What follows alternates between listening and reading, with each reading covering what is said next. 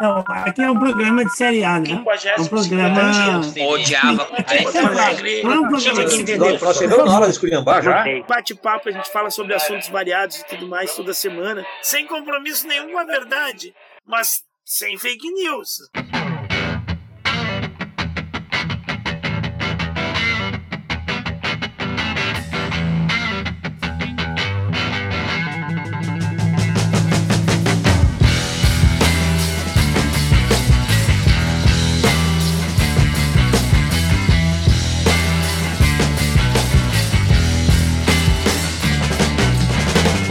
Dia, boa tarde, boa noite, meus amigos e minhas amigas. Está começando mais um bate-papo semanal do A Hora dos Saldanhas, hospedado no site Red Circle e você pode encontrar nos seus agregadores preferidos de podcast e também no canal do YouTube A Hora dos Saldanhas ou vai lá em cima se você estiver no computador, no, no browser, depois que está o youtube.com, na bota barra escreve Saldanhas que cai no nosso canal. Hoje, no dia 3 de dezembro de 2022, como a gente já tinha falado na semana passada, o nosso colega Ivo não iria participar hoje, porque ele está participando da cerimônia de premiação do FECEA, que é o Festival de Cinema Escolar de Alvorada. Mas temos nosso, o nosso outro Saldanha aqui, já está ganhando o sobrenome honorário da família, nosso querido professor Léo Prado. Seja bem-vindo, professor.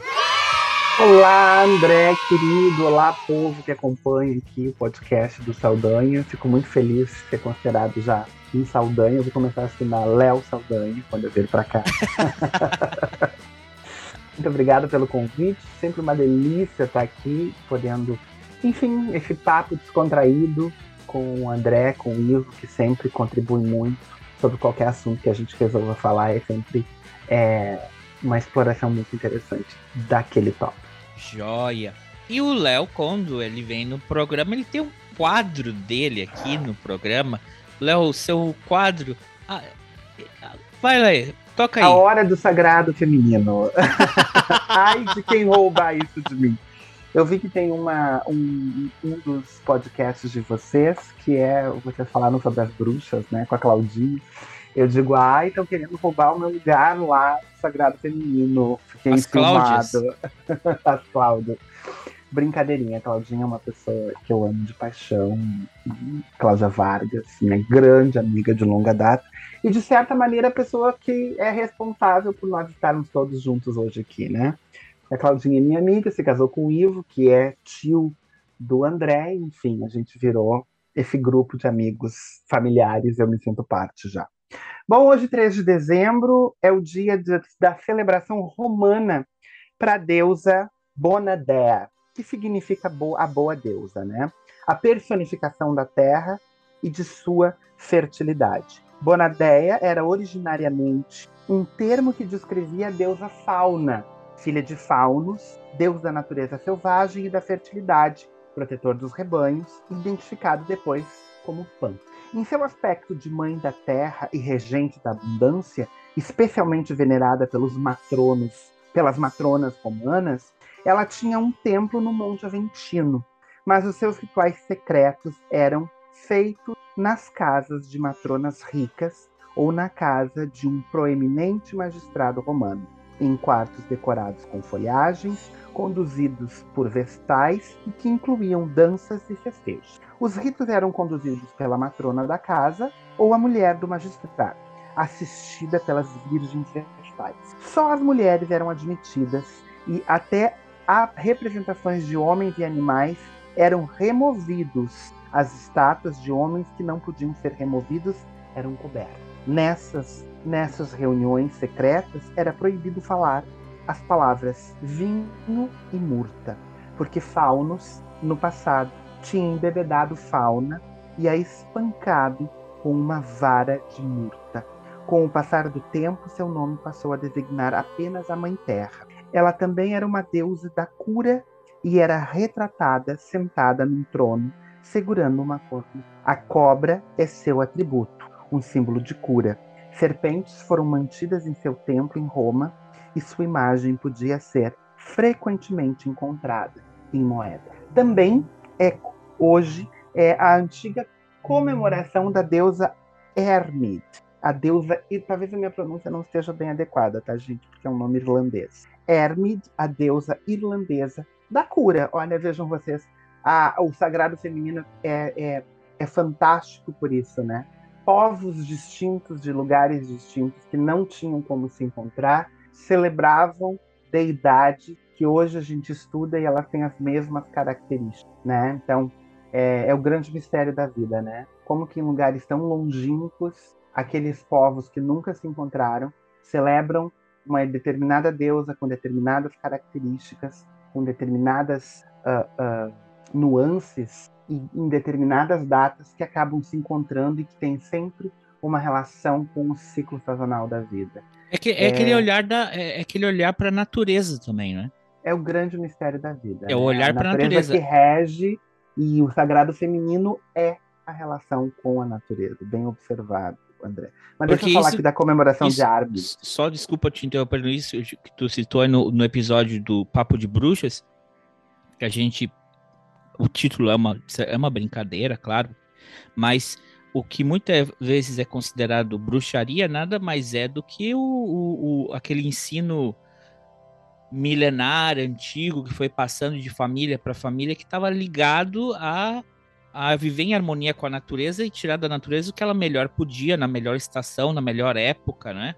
As uhum. medicinas, uhum. tudo que tudo que, que se tinha na época, ela estava muito ligado a isso. E a devoção a, a, a, a, a natureza, né? A, a, tá ligada a essas curas, essa ciência, essa, essa, essa divindade aí, estão é, tudo relacionada. Mas segue aí, Léo, desculpa interromper.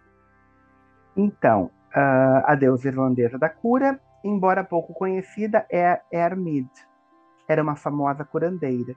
Utilizando ervas, ela pertencia aos Tuatha de Danann, grupo de divindades pré-celtas. Hermid aparecia vestida com um manto coberto de ervas e protegia todos aqueles que utilizavam plantas nas curas. Também é dia da celebração da Dama de Baza, antiga deusa da terra e da natureza, padroeira da tribo dos Turetanos na Espanha. Além disso, hoje, 3 de dezembro, também é dia de celebração da deusa húngara Boldogassoni. Não sei se a pronúncia húngara está correta. Mãe e guardiã, cuja bebida sagrada era o leite materno. Ela era invocada nos casamentos e batizados para fortalecer a união do casal e abençoar as crianças. Na Grécia, também, dia de hoje, tem-se os festejos para Cibele e Reia, manifestações da Grande Mãe Terra. 3 de dezembro. Esse é o aspecto da sagrado, do sagrado feminino do 3 de dezembro. Aliás, todos os dias 3, se a gente for observar, o 3 está muito, muito relacionado com a deusa mãe criadora né? Deus é criadora de tudo. Muito bem. Mas é, é hoje também, Léo, hoje é aniversário do. Hoje é aniversário do John Michael Osborne, o Ozzy Osbourne, o príncipe dark do rock and roll. Esse aí tá. Esse é, esse é um bruxo também. Provavelmente. e hoje também, Léo, hoje seria, né? Ele estaria completando 92 anos de idade se ele estivesse vivo. O cineasta francês Jean-Luc Godard, nascido em 3 de dezembro de 1930. Ele que. E recentemente falecido. Né? Recentemente né? falecido. Faleceu no dia 13 de setembro de 2022, esse ano. Ele ficou muito. Ele, muito destaque, ele foi o pioneiro na, nos anos 60 na França da, do movimento chamado Nouvelle Vague, seria a nova onda, né? Uh, um movimento de buscar de novo a identidade francesa uh, no cinema, né? E ele... E tu, Léo, o que que tu, o que que tu sabe aí do Godard? Então, uh, Jean-Luc Godard era um um, um, cineasta com o qual eu fui ter contato na época que eu estava na faculdade, é muito citado pelos meus professores de literatura por causa da novela vague, né, e desse é, dessa característica que ele tinha de romper com o tradicional hollywoodiano. Ele era um crítico, inclusive, dos formatos de cinema, tanto de Hollywood quanto do cinema para francês. E é, a, minha, a minha melhor memória né, do, do, do Godard é, quando eu estava na faculdade, eu ainda era um garoto. Ele foi até mais tarde eu comprei o DVD desse filme, que é o Je vous, salue, Marie, de 85, né? Que eu era um garoto nos anos 90, eu tinha o quê? Os meus 20 e poucos aninhos. E eu esperava, eu tinha uma expectativa desse filme que ele fosse ter um viés religioso, uma releitura dentro dessa característica do Godard. Mas eu, na minha ingenuidade, achava que não iria se perder o aspecto do, do religioso, do sagrado religioso. E, no entanto, Jesus Marie ele rompe completamente, ele chega a ser um filme que, que provoca os valores cristãos, né? Ele transforma a Maria numa mulher com nada de divindade, uma mulher completamente humanizada, né? E um filme contemporâneo, contemporâneo da época, né? 83. Então, hoje ele é um filme que eu recomendo, é um, talvez o meu favorito é, do Godard, entre outros que eu tenho assistido na época, todos com os títulos em francês. Um filme que foi, Mas eu que acho... foi na época, na sua época, o presidente José Sarney, ele proibiu o lançamento do filme no Brasil. Olha só, estávamos recém saindo da ditadura militar, fim da, da censura, e o primeiro presidente, né, entre aspas, é presidente, que ele era o vice, acabou assumindo, né? Já tacou-lhe uma censura aí na, na, no filme do Godard. É. Então, uh, é disso eu não me recordo. José Sarney, eu era 1980, eu era um garoto. Mas o. Sim, eu sou de 74. Quando o Sarney assumiu, eu tinha o quê? 10, 11 anos. Então eu não me uhum. recordo desse, desse episódio especificamente. Mas eu me recordo muito das discussões que se tinham na, nas aulas de literatura sobre Jean-Luc Godard. E quando, na ocasião de sua morte, eu me lembro que é, eu até fiz uma postagem nas redes sociais uh, que Godard é um cineasta que, que me deu a, a Godard é o cineasta que me fez experimentar aquela, aquele dito, aquela fala que não é dele, mas que eu acho muito interessante, que é, é, assistir a um filme do Godard é como um menino que atravessa o rio, né? Você entra no rio um menino e sai um homem do outro lado. Eu acho que essa capacidade de reflexão, de fazer a gente refletir sobre a sociedade, de fazer a gente repensar, de fazer uh, a gente questionar o padrão, a estética e o, o, a ordem, as ordens estabelecidas como naturais ou melhor, as ordens estabelecidas como normais.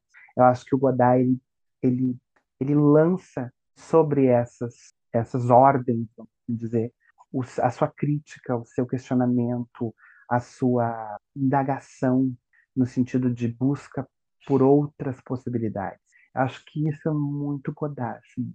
E, enfim, ele viveu, um homem que viveu 90 anos, hoje é de se aplaudir uma existência que consegue é, chegar aos seus 90 anos e, e a gente saber que ele estava em pleno. Uh, é, em, imagina, o último filme dele foi em 2018, né? Então, o último trabalho dele foi em 2018. Então, ele, ele, ele ainda estava produzindo, ele era, ainda era uma pessoa produtiva, né? ainda estava contribuindo, né? De alguma maneira para o pensamento crítico, porque eu acho que Godard é um, um cineasta que contribui muito para que se tenha um pensamento crítico sobre cinema e automaticamente sobre a arte como um todo. E, e, e se uma coisa, e se a pessoa fala assim, eu não, eu não gosto de filme francês, eu não vejo filme francês, eu não gosto de filme preto e branco, é, não gosto de filme legendado. Aí só para vocês entenderem um pouquinho, esse movimento dele ele, de certa forma, ele influenciou que a gente teve aqui no Brasil, o cinema novo. É, se você gosta do Martin Scorsese, você gosta de Taxi Drive, esse filme é muito inspirado na estética, na forma como o Godard fazia os filmes. Se você gosta ou faz nos teus vídeos o jump cut, né? Ele foi, não vou dizer se foi inventado por ele, mas foi usado exaustivamente pelo Godard. Então, se você não conhece o Godard ou não gosta dos filmes franceses, é, mas talvez tenha mais afinidade com filmes americanos, saiba que eles também beberam muito na fonte do Godard, que justamente o cinema, essa nova onda francesa, era uma crítica àquele estilo é, é, de produção em massa e de, de uma estética que os Estados Unidos vendia, né? Tava uh, uh, tentando fazer com que o mundo inteiro é, seguisse aquela normativa cinematográfica. Uh, então é isso. E, e, como tu falou, né, Léo? Ele veio a falecer aos 91 anos de idade. Ele ele tem uma ele teve uma morte assistida.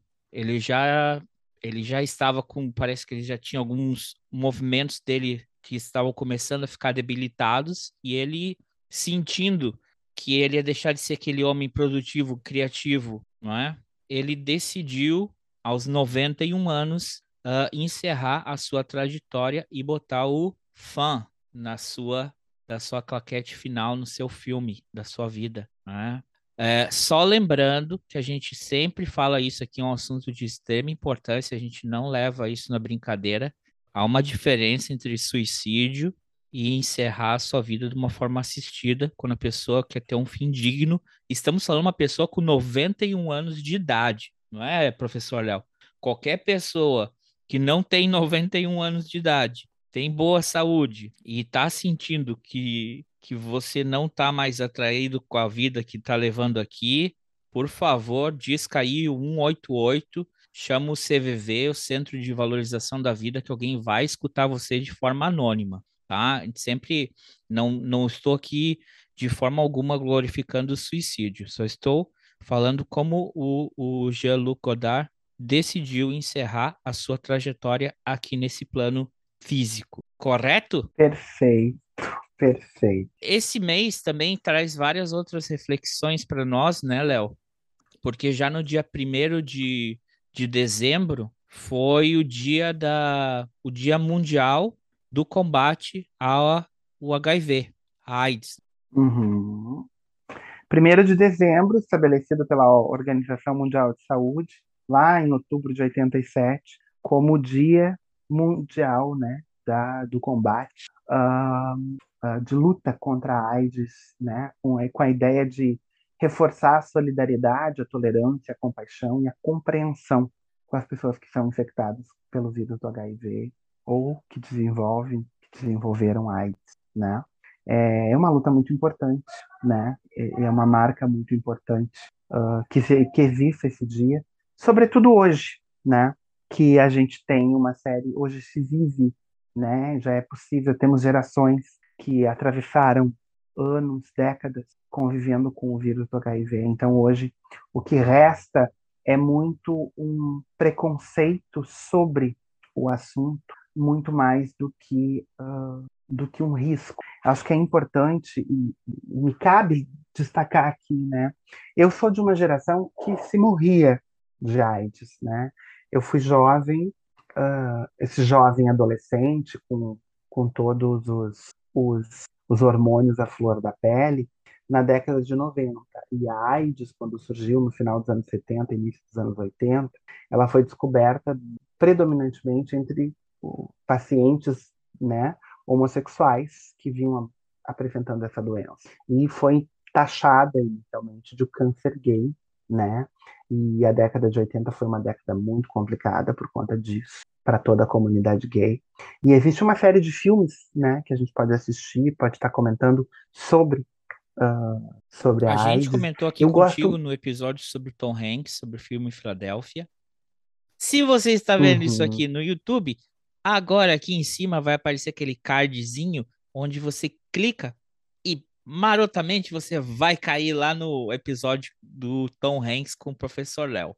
Que foi um, foi um, um excelente, enfim. Tudo que a gente todos, faz. É como todos os episódios ah. que a ah. gente faz. Foi excelente. então, Uh, tem um filme que me marcou muito que se chama E a Vida Continua, que é um filme da década, início dos anos 90, que fala sobre viver nos anos 80 uh, e como que foi a questão uh, de toda essa pandemia, né? A AIDS foi, foi considerada uma pandemia nos anos 80. Uh, tem uma série na Netflix, não sei se ainda está na Netflix, mas era da Netflix, uh, chamada Pose. Já tem duas temporadas, acredito que tenha uma terceira. É, não estou informado uh, quantas temporadas a produtora vai, vai fazer ainda, mas eu sei que tem uma terceira para sair. É uma série, enfim, já nos moldes modernos de seriados, né, com 10 episódios cada, cada temporada. Excepcional para você conhecer não só a questão, a, a, ele não é um, um, uma série sobre AIDS, mas é sobre o universo gay, né, as famosas houses e os balls americanos, para quem quer entender de onde que vem essa cultura, né, cultura das casas, né, e das uh, e dos famosos bailes, né, das disputas é fantástico. E claro, como se passa nos anos 80, é obviamente se tem ali como pano de fundo uh, a questão da contaminação com HIV com AIDS. É, e se tu me permite, André, eu acho que eu já falei isso, mas eu gosto sempre de repetir, né? Claro. Eu costumo dizer que eu fui, eu costumo dizer que eu fui salvo pelo Cazuza. Eu né? ia comentar, eu ia falar, eu a gente era... é da geração que a gente viu o Cazuza definhar até a morte. Exatamente. E o Cazuza foi muito importante, pelo menos para mim. Fred Mercury. O Cazuza foi, o, o Cazuza foi muito importante para mim porque é, eu já estava vivendo a minha, já estava na descoberta da minha sexualidade, né? 89, ele veio a falecer em 90. Uh, ah, mas no ano de 1989 foi o grande ano que o Cazuza foi capa da Veja, deu uma entrevista para a Veja uh, na qual ele falou abertamente sobre o contágio, sobre a doença, sobre como era viver com a doença. E se alguém procurava encontrar fotos, o Cazuza nunca escondeu. Ele viveu com muita verdade uh, tudo o que aconteceu com ele. E uh, eu me recordo que eu era um adolescente muito retraído na ocasião. Eu não, eu não ia para o, eu não tinha uma interação com os colegas. Eu era um adolescente de biblioteca por conta da minha sexualidade, do, da, da homofobia, do bullying que eu sofria na escola. É, eu sempre fui da biblioteca, então eu sempre estava muito atualizado do que chegava, dos livros. E eu me lembro da Veja com o Cazuza em cima da mesinha, e ela parecia uma coisa assim que todo mundo tinha medo de pegar para ler, né, aquela revista, porque ele foi capa da Veja, em uma reportagem a, a, reportagem principal da revista na ocasião. E a gente tem que levar isso assim, naquela época as revistas, nós estamos falando de 89, tá? As revistas eram o, a rede social de hoje, era por onde as pessoas se informavam, tinham acesso à vida dos famosos, às curiosidades, à ciência, tudo era através da, do mercado editorial, né? Que produzia ou produzia revistas, magazines, ou produzia livros, né? Então é, um, é uma outra época. Nem a TV apresentava isso com tanta, com tanta uh, clareza. E eu lembro de ter lido aquela reportagem. E eu gosto sempre de dizer isso. Cazuza me fez ter um, as primeiras experiências sexuais que eu tive na minha vida com camisinha. Eu tive muito medo ao longo de toda a minha vida, né? Uh, uh, do, de, com, de me contaminar com HIV, porque naquela ocasião era uma coisa de tudo, não vivia dois anos, né? Início dos anos 90, uh, ah, quando eu já era jovem, enfim, estava com 17, 18 anos e os hormônios estão à flor da pele e a gente está pronto para passar o rodo na vida, eu não tive isso, né, na minha juventude, porque eu tinha muito receio. É, então, e hoje eu vejo que assim a gente tem o, a gente tem uma série de, de hoje viver com HIV é mais tranquilo do que viver com uh, do que viver com diabetes, por exemplo, né? Então é, é bem importante que se saiba uh, disso, né? Uh, hoje as pessoas têm acesso ao PrEP, né? que é, deixa, deixa eu só verificar aqui, André, porque eu não me recordo da sigla, uh, é a profilaxia pré-exposição, que é já é considerado hoje um método de, de prevenção mais seguro que a própria camisinha, né? E isso não existia na minha época, né?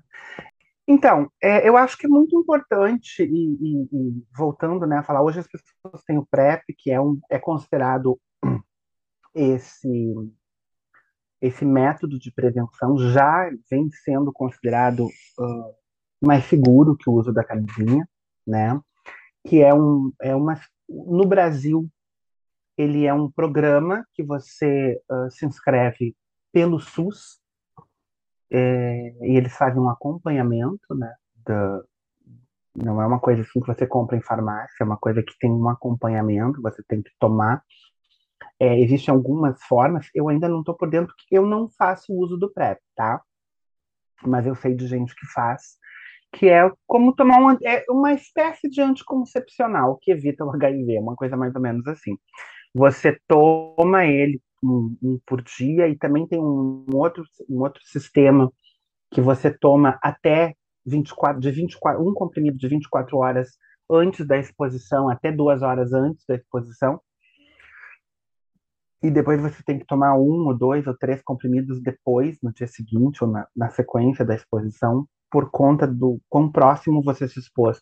Eu não entendo muito do, do sistema, mas eu acho que vale a pena para a gurizada nova, para todos nós que quisermos. Né? É mais efetivo, mas igual sendo, não substitui nada melhor do que sempre usar preservativo. Exatamente. Sempre. É, é, é uma coisa que a juventude, e, e, e, é bem importante destacar que isso é uh, um método de prevenção ao HIV. Ele não é um método de prevenção a outras doenças, tá? Claro que para te entrar nesse programa via SUS, eles vão fazer uma testagem de todas as DSTs, aí você só pode entrar dentro do, do, desse programa do PrEP.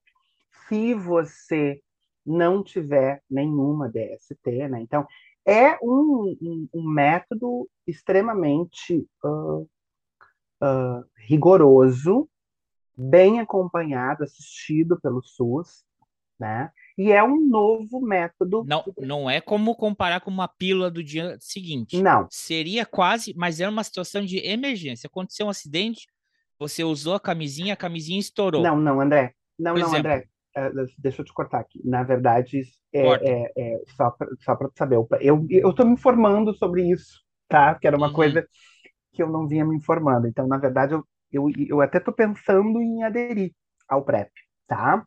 Por quê? Porque ele já é, esse veio dos Estados Unidos, né? Nos Estados Unidos, o uso do preservativo já está tá sendo quase considerado uh, obsoleto, né? Ele é um sistema de uh, prevenção ao HIV. Eles estão querendo conscientizar a população de fazer o uso. Ele já é considerado seguro para quem está uh, utilizando. Só que ele é, um, assim como qualquer método de prevenção, ele requer que a pessoa siga o método como tem que ser. Então, se você entrar no método, uh, o que toma o comprimido todos os dias, você não pode esquecer de tomar o comprimido todos os dias.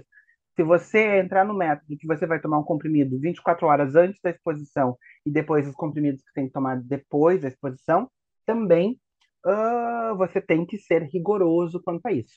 E o PrEP, ele é uma maneira de você se proteger do contágio do HIV. Mas ele já é considerado um método tão ou mais seguro que o uso do preservativo. Essa talvez seja a grande novidade. Para mim, é uma novidade. Eu, eu sabia muito pouco disso. Fiquei sabendo disso. Sim, sim, mas só lembrando que não vai deixar ainda de engravidar se for uma relação. Ah, sim, não, não. O PrEP e também, ele é um método e de também não vai deixar de você contrair herpes ou outras HIV, coisas. Né? Só deixar bem claro é. isso. Ele é um método de prevenção do HIV e para entrar no programa no SUS aqui pelo Brasil, você tem que fazer toda uma testagem para outras DSTs. Claro que uhum. É, você tem que. Esse, isso é um acompanhamento, não é uma coisa que, ah, tá, eu entrei no PrEP e agora eu sigo por conta própria. Não. Você tem que buscar a medicação no, no, no SUS, no, nos pontos uhum. de distribuição do SUS, Você, de tempos em tempos, tem que fazer testagem. Então, assim, não é uma coisa, ah, eu faço ala louca, não é, né? É um método que eu estou me inteirando, tá, André? Assim que eu tiver mais informações, Sim. eu até me disponho a falar mais sobre ele. Volta aí e conta e pra conto com o maior prazer. Até porque eu talvez vá aderir a ele. Então, acho bem importante dizer isso. E, e isso é uma coisa que, para o pessoal da minha idade, da minha geração, é ainda um tanto assustador. Porque nós somos de uma geração que morria de AIDS, né? Hoje, não, eu não sei números, mas hoje em dia é muito tranquilo para para as pessoas viverem com HIV. O que, re, o que resiste é o preconceito, né? Mas as pessoas que contraem HIV, elas conseguem chegar numa situação de, de cuidado, de se tornarem indetectáveis. É, existe todo um, um procedimento uh, uh, de prevenção. Então, assim, é, os números de pessoas contaminadas com HIV estão aumentando. Isso é verdade, tem que se tomar muito cuidado. Mas por quê? Porque as pessoas não estão buscando os métodos de prevenção. As pessoas estão vendo que o HIV não está matando, é mais ou menos essa mentalidade. Não está mais morrendo. Então as pessoas não estão mais se importando de se contaminar. O que é um risco muito grande, né? De nós voltarmos a ter surtos e pandemias, assim como de qualquer doença. Então, é, a luta. Somado a isso, quatro anos sem educação sexual nas então, escolas. É muito importante que a gente entenda, e eu acho que é muito importante entender esse Dia Mundial de Combate ao HIV/AIDS, e que eu acho que as pessoas têm que ter muito claro. Matava. Eu, há pouco contavam uh, nos bastidores, contava para o André, eu perdi praticamente todos os meus amigos da minha geração. Morreram em decorrência do HIV, né? Uh, porque não se cuidaram, porque não fizeram uh, os tratamentos, porque não tomaram coquetéis ou porque abandonaram os coquetéis. Enfim, tinha toda uma carga preconceituosa sobre isso, de falta de conscientização, né? Porque eu acho que é muito importante eu dizer isso. É, a gente não pode ter vergonha eu perdi praticamente todos os meus amigos da minha geração e nenhum deles, nem um deles sequer me contou que tinha HIV ou que teve ou que morreu ou que tinha AIDS, né? Uh, tamanha era o preconceito e a vergonha das pessoas. E eu tô falando aqui de anos 90, início dos anos 2000 aí ainda, né? Que é o povo da, da minha geração. Então é, é lamentável. Uh, enfim, eu acho que a gente tem que, que continuar nessa luta, sobretudo do combate ao preconceito. Isso aí. Então é isso, pessoal. Esse mês, do, uh, o mês também do combate ao HIV. Então, se informe, converse, converse sobre o assunto e sigam se protegendo. Certo? Léo, fala uma coisa, deu uma recomendação aí de uma série, como é que é o nome da série? Repete aí pra gente aí, pra ficar mais, mais bem gravadinha. Pose. Pose. Pose. De Pose? Tem na Netflix as do, de Pose, exatamente. Pose. Que vai contar a história das houses e das balls nos Estados Unidos, para as pessoas entenderem um pouquinho como é que era o universo gay, travesti, homossexual nos anos 80. É uma série fantástica, super recomendo. E também tem uma série cujo título é Angels in America, que eu não sei onde que ela está alocada, em que streaming, mas ela vale muito a pena também. E ela vai falar especificamente do contágio. Além desse filme que eu falei, uh, é, E a Vida Continua, eu acho que é um filme que vale muito a pena de ser assistido.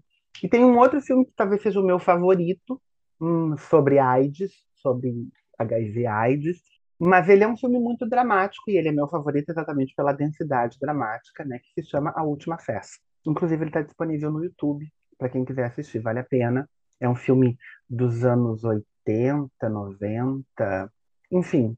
Ele vai contar um, um, sobre um procedimento muito comum na comunidade LGBTQIA+, naquela época, quando as pessoas descobriam que tinham AIDS e que tinham uma noção de como que seria todo o processo de definhar por conta da doença. Uhum. Então, é um então, filme brasileiro? Não, é um filme americano. É um... E naquela época era muito comum. Eu vou contar porque se não é um mote, não é nenhum spoiler, tá? Mas aí, André, se quiser cortar da edição, fica à vontade. É, era muito comum as pessoas decidirem que elas iriam interromper a vida delas porque elas não queriam uh, o definhar da doença, né? Então as pessoas elegiam um dia que elas iriam tomar um coquetel uh, assistido, vamos assim dizer, por alguém, e elas faziam uma festa para encerrar. O filme é bárbaro, talvez um dos filmes que mais eu tenha chorado entre todos os que eu já assisti. É um filme muito bacana pela mensagem que ele passa. E ele vai falar de uma época que não é a época atual, né? que não é a época atual, porque como o Léo acabou de falar, tá falando, tem tratamento, é, graças a Darwin, a gente tem o SUS no Brasil, uhum. não é? Que você tem toda, você tem acompanhamento médico. Viva a ciência, viva o SUS, vacina salva. O Brasil é um dos pioneiros no, no, no combate, no tratamento das pessoas com HIV. Eu, eu conheci uma pessoa é, também lá nos anos 90 que ele tinha contraído HIV e foi também um momento bem bem bem chocante assim na minha vida, sabe? Porque ele ele, ele estava no hospital, já me chamou a atenção quando eu entrei no hospital que era destinado às pessoas com HIV naquela época, em Curitiba, quantos pombos em volta do hospital, e ele acabou é, contraindo é, lectospirose, então aquilo, imagina uma pessoa que está com a imunidade, sem nenhuma imunidade, aquilo destruiu, ele estava, sabe, foi um trabalho da, naquela época da igreja, e, e apesar de, da, daquela cena ser tão cruel é, é, e, e, ser tão, eu, sabe, algo, alguma coisa mais dentro de mim falou, mais do que o nojo, mais do que o medo, mais do que a repulsa da pessoa, mas era uma pessoa que estava ali é, é, compadecendo daquilo. E, e eu até falei, é, porque era um rodízio, o pessoal ia visitar, mas eu falei para ele, cara, tu quer que eu volte aqui semana que vem pra gente seguir batendo papo? E ele falou: sim, volta, volta que eu vou estar te esperando. Uh, e ele não passou daquela semana. Então, essa conversa ficou para uma outra semana. Uh, mas a mãe dele disse que quando ele, ele foi, ele falou, ele foi, ele está, ele foi em paz. Mas foi um, uma coisa que, não, imagino, no, o Andrezinho com seus 17 anos, 16 anos aí também, foi uma lição de vida ali. Mas, uh, uh, e de novo, pessoal, se você de certa forma, André, todos nós tivemos alguém que nos, nos deixou com medo. Sim, porque no, no caso dele, ele, ele era um cara que pegou por um homem, um, um cara hétero, foi balada, foi com mulher e foi com o abuso do uso de drogas, de seringas, sabe, compartilhar seringa. Então, sabe, de novo, é, existia um estigma, um estigma muito grande que era algo que só pegava os homossexuais. E aquilo ali foi um foi uma lição de vida mesmo. E de novo, pessoal, se você tá com a saúde, alguma coisa te incomoda fisicamente, não tá bem, 188, chama o CVV, tá? o que a gente falou do Godard, ou falou do exemplo do filme, são situações completamente diferentes. Certo? Bem, então essas foram as recomendações do Léo. Eu vou dar uma recomendação aqui, que saiu a segunda temporada do, de uma série que eu escrachada, que eu gosto muito. Ela é animação, mas não é, não é coisa para criança. Ela é 18 anos. Se chama Inside Job. Uh, não sei como é que tá em português no Brasil. É uma série da Netflix. Ela, tá, ela saiu a segunda temporada dela. Ela é uma animação, tá? É desenho.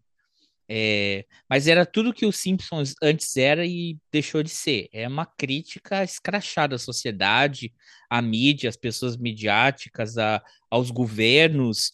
Eles têm, sabe? Tudo. Muito boa. Inside Job já tá na segunda temporada, já tá disponível no, no Netflix. E, e professor Léo, quem não lhe conhece não sabe. Ah, e mais uma, mais uma. Eu, ia falar que não lhe conhece, o professor Léo, ele tem um canal aqui no YouTube também. Se você está vendo pelo YouTube, por favor, clica aí em inscrever-se no canal para você. Toda semana a gente lança um. A gente tem uma playlist de quando a gente foi participar lá no canal do professor Léo Prado. O último participação minha foi é, conversando com, com o professor Léo sobre é, Blade Runner 2049. O, e eu vi, eu mandei o link para ti. Pode, o filme está disponível na Amazon Prime. O filme original, o, o primeiro, o, o, o de 1983. E se você não assina, vou fazer uma propaganda aqui. Se você não assina Amazon Prime, eles têm uma, um, um link disponível para você assistir, só que ele vai ter comerciais. tá bem? Então fica a dica aí, que a gente falou sobre o filme. Quem quiser assistir o Blade Runner, ele está disponível no Amazon Prime, mesmo que você não assine Amazon Prime. Léo, fale aí, fale sobre o seu canal pra gente, para quem nunca ouviu antes. Então, para você que ainda não conhece o meu canal, tá na hora de conhecer, canal Professor Léo Prado, lá no YouTube. É, eu gosto de pensar que ele é um canal de educação em que a gente produz conteúdo pensando em professores e alunos que possam é, querer saber sobre as temáticas lá uh, apresentadas, pesquisar e que possam ajudar nas pesquisas, nos estudos, tanto de professores quanto de alunos. Né? Eu tenho um quadro que se chama Cineminha com os Amigos, toda sexta-feira, às 19 horas, em que os meus amigos me convidam para assistir um filme. Uh, o André e o Ivo tão, são né, figuras da casa já, são debatedores fixos da casa, eles estão lá todo mês me convidando. É sempre o meu amigo convidado que propõe o filme e a gente faz uma análise, né, com todos os spoilers possíveis. O formato é exatamente como se nós tivéssemos ido ao cinema e saído do cinema e sentado num bar ou na casa de alguém para comentar sobre o filme. Esses comentários eles são a leitura daquele filme, né? É, as nossas impressões sobre aquele filme. E são essas leituras, essas impressões que podem contribuir tanto para professores quanto alunos que estejam querendo trabalhar ou estejam trabalhando na sua sala de aula com aquele filme. A gente produz esse material, esse conteúdo, essa leitura individual, crítica e personalizada, para que possa contribuir, para que as pessoas possam encontrar eco naquilo que elas já pensam ou encontrar pontos de vista os quais elas ainda não tinham uh, se dado por conta sobre aquela obra, né? A gente nunca pode esquecer da máxima, né, que ler significa saber que o significado pode ser um outro. Então, é sempre muito importante a gente ouvir o outro, as impressões do outro, porque aquilo pode contribuir, pode pode colocar as nossas uh, as nossas leituras em choque também, né? Então essa é a ideia, que a gente possa contribuir para que as pessoas possam se formar, para que a gente possa formar cidadãos críticos, né? Com múltiplas leituras, essa é a ideia, tanto do Cineminha com os amigos como todos os outros conteúdos que eu produzo lá no meu canal. Canal Professor Léo Prado, lá no YouTube, é só procurar arroba Professor Léo Prado, eu estou em todas as redes. Esse é o meu esse é o meu nick. Me busquem, me achem, me sigam. Eu tô por tudo. é isso aí.